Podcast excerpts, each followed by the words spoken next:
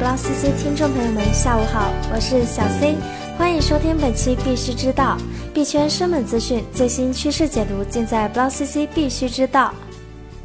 一周内，市值前两百币种中，四十九涨，一百五十一跌，也就是说啊。币价上涨的只有两成多，市场行情持续低迷。这里面呢，势头比较猛的，像 MDA 和 AEC 涨了两倍多。这个 MDA 啊，是属于金融服务和借贷类的，功能是帮助缺乏银行信贷渠道的企业家利用便捷支付手段，并申请个人商用贷款。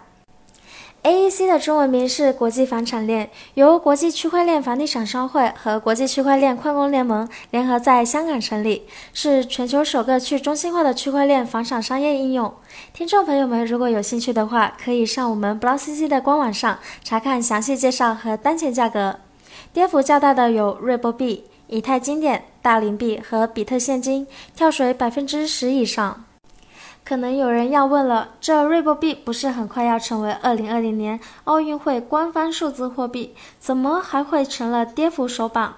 当然了，这是八字还没有一撇。现在白宫请愿征集到的签名才八千五百，要达到十万，美国政府才会做出回应，敲黑板，只是回应而已哦。所以说呢，情绪分析对数字货币投资只能是一个考量的维度而已，切记当成唯一要素。尤其是在大幅上涨的狂热市场中，情绪分析工具可以说是无效的。据我们 BlockCC 数据显示，今年主流币市场普遍都下跌了。风险投资公司 Tribe Capital 的数据还显示，全球最大加密币交易所之一的 Coinbase 九月份美国客户交易量同比削减约百分之八十，比特币价格同比下跌百分之六十。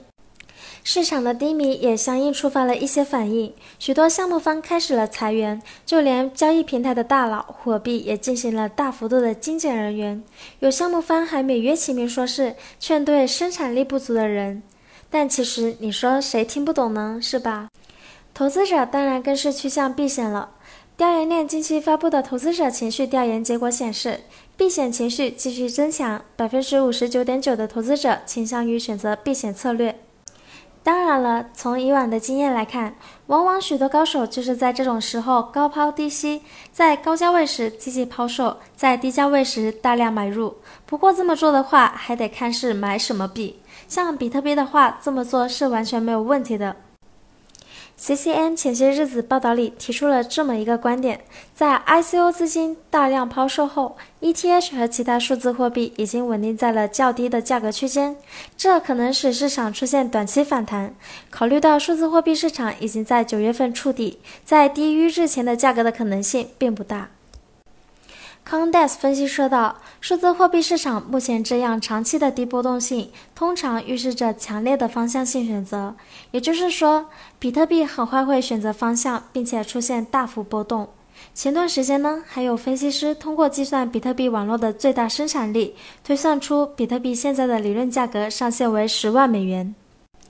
不过，我们除了关注到全球数字货币市场的整体低迷外，还应该看到受国内法币贬值和经济危机等因素的影响，阿根廷、秘鲁和菲律宾等国家的比特币交易量大幅增加。另外，还有许多遭受美国制裁的国家，像伊朗、朝鲜、俄罗斯和委内瑞拉等，都开始转向数字货币交易。可能有些人就看不懂了，大声惊呼：“数字货币竟然还有这种功能！”对于咱们国内的大部分投资者来说，数字货币可能也就是一个实现财务自由的途径。实际上，数字货币价格上涨的根源在于人们对其价值的共识，越多人认可，才会有市场热度提升的可能。而这种价值绝不仅仅在数字货币的价格上，还在于其自身的独特性。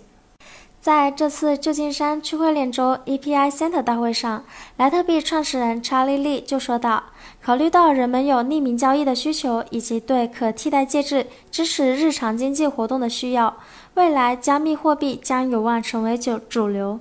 马云在最近一次演讲中袒露自己特别关注比特币、区块链技术和建立一个无现金社会的潜力。数字货币还有一个最值得令人激动的特性，那就是去中心化。但令人惊讶的是，今天，那些享受去中心化货币优势的人，却正在被迫使用中心化的加密货币交易所进行交易，这是当前数字货币市场最为诟病的地方。项目方们也离去中心化很远。